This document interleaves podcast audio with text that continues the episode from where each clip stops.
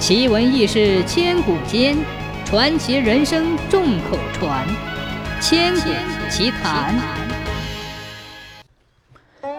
清乾隆二十一年，山西晋南王官城来了个新任知府，名叫刘孝仁。刚到王官城，这刘知府就派人四处打听奇人严才子。他在京城时就听人说严才子会放烟花，令人称奇的是。颜才子能用烟花放出各种图案，树木、山水、鱼虫、花鸟、丽人、溪珠，形象逼真，声传百里。刘知府四处打听，终于在王关城外中条山下的百里盘见到了这位奇人。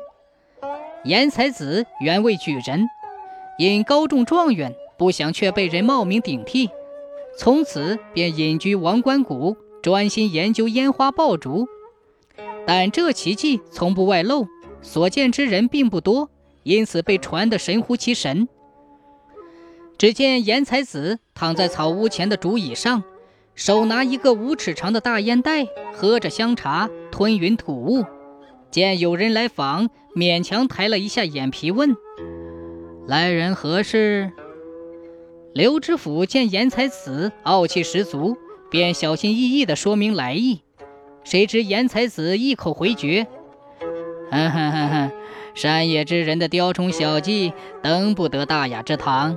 您还是回去吧。”刘知府早料如此，不慌不忙地掏出一包东西，放在严才子的鼻子下一闪。只见严才子马上双眼放光，大声说道：“好烟，好烟呐，是蒲州山上的黄烟叶。”刘知府心中暗笑，这敲门砖算是拿对了。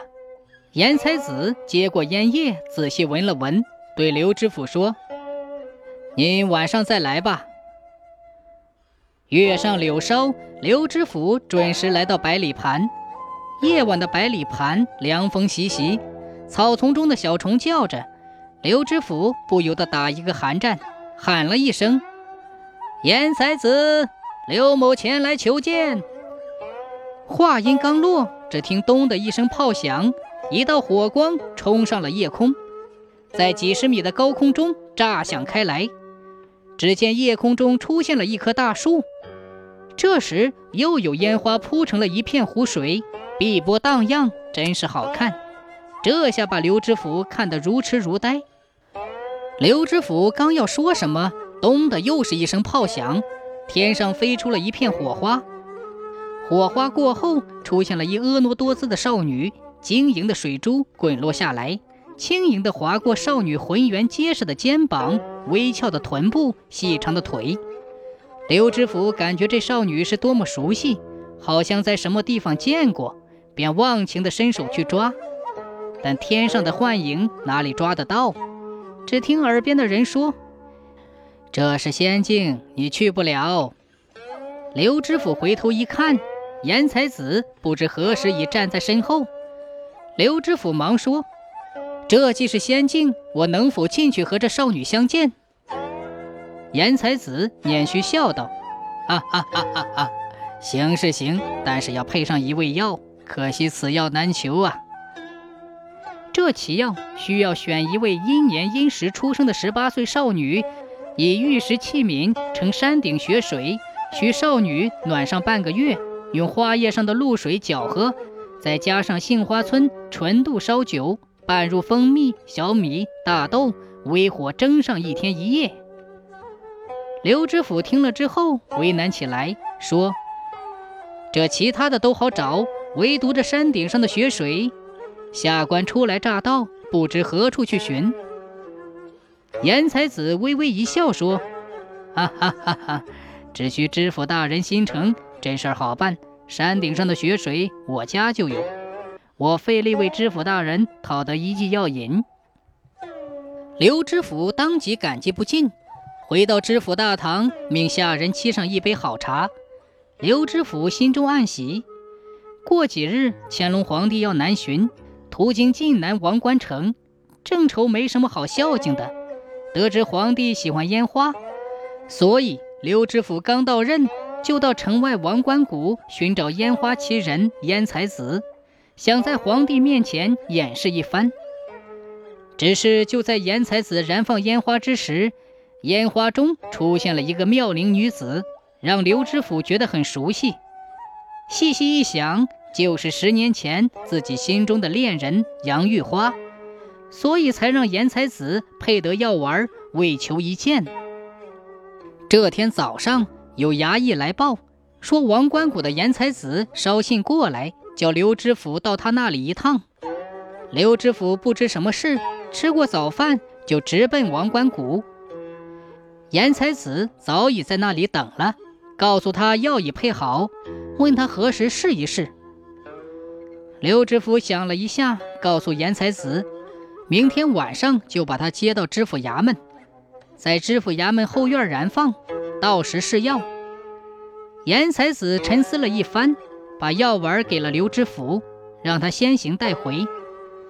刘知府快马加鞭行至五龙谷时，却被一黑衣女子挡住了去路。刘知府问他是何人，黑衣女子说：“此山是他开，此树是他栽，要想从此过，留下买路钱。这是碰到打劫的了。”刘知府问他要多少银子，黑衣女子说：“他不要银子，就要他怀中那包药。”刘知府心想：他是怎么知道他有药的？刘知府打马一鞭，飞速逃去。晚上，刘知府早早地赶走了杂人，请来了众多达官贵人，在衙门后院摆了一排太师椅，叫众人观看。他却把自己安在了后面的一个角落，以便吃药后与少女相见。严才子隐藏在小树林后，不一会儿，只听“轰”的一声响，一道火光冲上了天空，烟花散落开来，各种奇花纷纷怒放，照亮了夜空。众人一片欢呼，随着一阵悠扬的乐曲，又一阵轰响。半天空中出现了一个妙龄的少女，生得天姿国色，美艳动人。只见她挥舞着彩带，像飞一样朝刘知府走来。这时，刘知府早已服下药丸，等在那里。少女朝刘知府一笑，嗲声嗲气地说：“刘郎，跟我来。”刘知府细看，这少女正是心中的恋人杨玉花。杨玉花带他来到一处花园坐下，刘知府问他：“当年你为何要离我而去？我已高中状元，有官有才，回到京城的住处时却不见你。”这时，杨玉花脸色大变，大声骂道：“狗贼子，你强抢民女，害我父母，天地难容！”原来，刘孝仁进京赶考时遇见了美女杨玉花。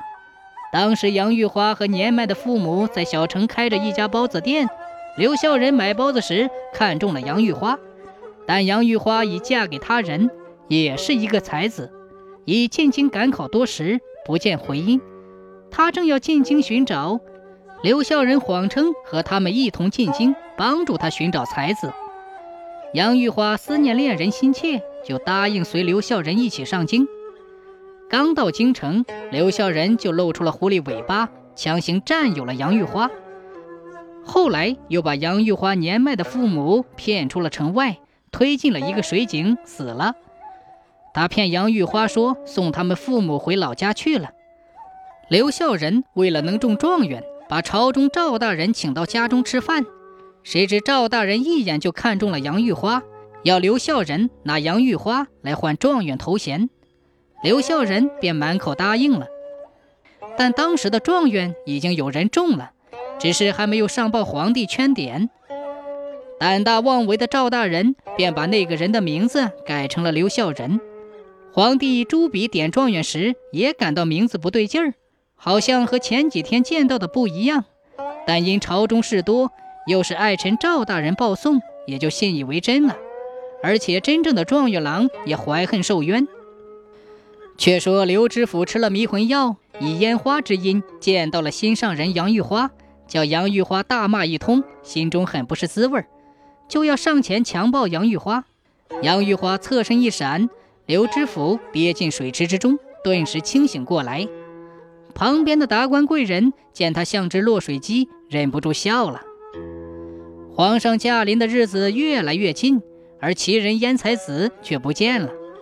刘知府急得四处寻找，派人寻了个遍。刘知府骑马搜到了王官谷，又遇见了黑衣女子。只见他立马横刀，大声喊道：“我是杨玉花，前来追杀贼人。”说着，手举宝剑朝刘知府飞马过来，吓得刘知府带着随从夺命而逃。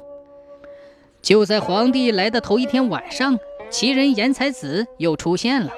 刘知府大喜，说只要严才子同意给皇帝表演一次，要多少银两都给他。严才子捻须一笑，便答应了。第二天一早，严才子来了，而且带了一个小女子。刘知府一见这小女子，不觉一愣：“这不是杨玉花吗？”严才子一笑说：“大人认错了，这是小女。”刘知府一细看，这不就是那个要买路钱的黑衣女子吗？正在这时，有人来报，皇帝的仪仗队已经到了附近。刘知府赶紧去迎，叮嘱严才子赶紧准备。这天晚上，刘知府给皇帝摆好茶。自己站在最后面，等了半天，迟迟不见严才子放燃烟花。刘知府赶紧跑进小树林去问严才子，告诉他：“你的药丸忘了吃了，不吃药丸，你达不到应有的境界。”刘知府此时心急如焚，不加思索，从严才子手中接过药丸，吃了下去。乾隆皇帝见到了这么美妙的烟花，连声称好。放到最后，出现了一位美女，款款向皇上走来，如歌如泣地向皇帝诉说着她的身世，配着烟花，用歌喉向皇帝诉说了一段往事。原来严才子就是当年进京赶考的晋南才子，是杨玉花的新婚丈夫。不料夫人杨玉花碰到恶徒，被哄骗进京寻夫，受到了恶人先奸后卖，送给了当朝大人，以换取状元之名。乾隆皇帝看出了这段烟花的故事，命侍卫叫来了放烟花的烟才子。烟才子领着女儿跪在皇帝面前，皇帝问明了此事，烟才子也说出了自己的身世。皇帝大怒，命侍卫把刘知府押了上来。刘知府吃了迷魂药，正沉醉于和杨玉花的相会之中，叫到皇帝跟前，刘知府把事情的原原本本都招认了。不过招完之后，他还在迷糊当中。皇帝一怒，便把刘知府打入天牢。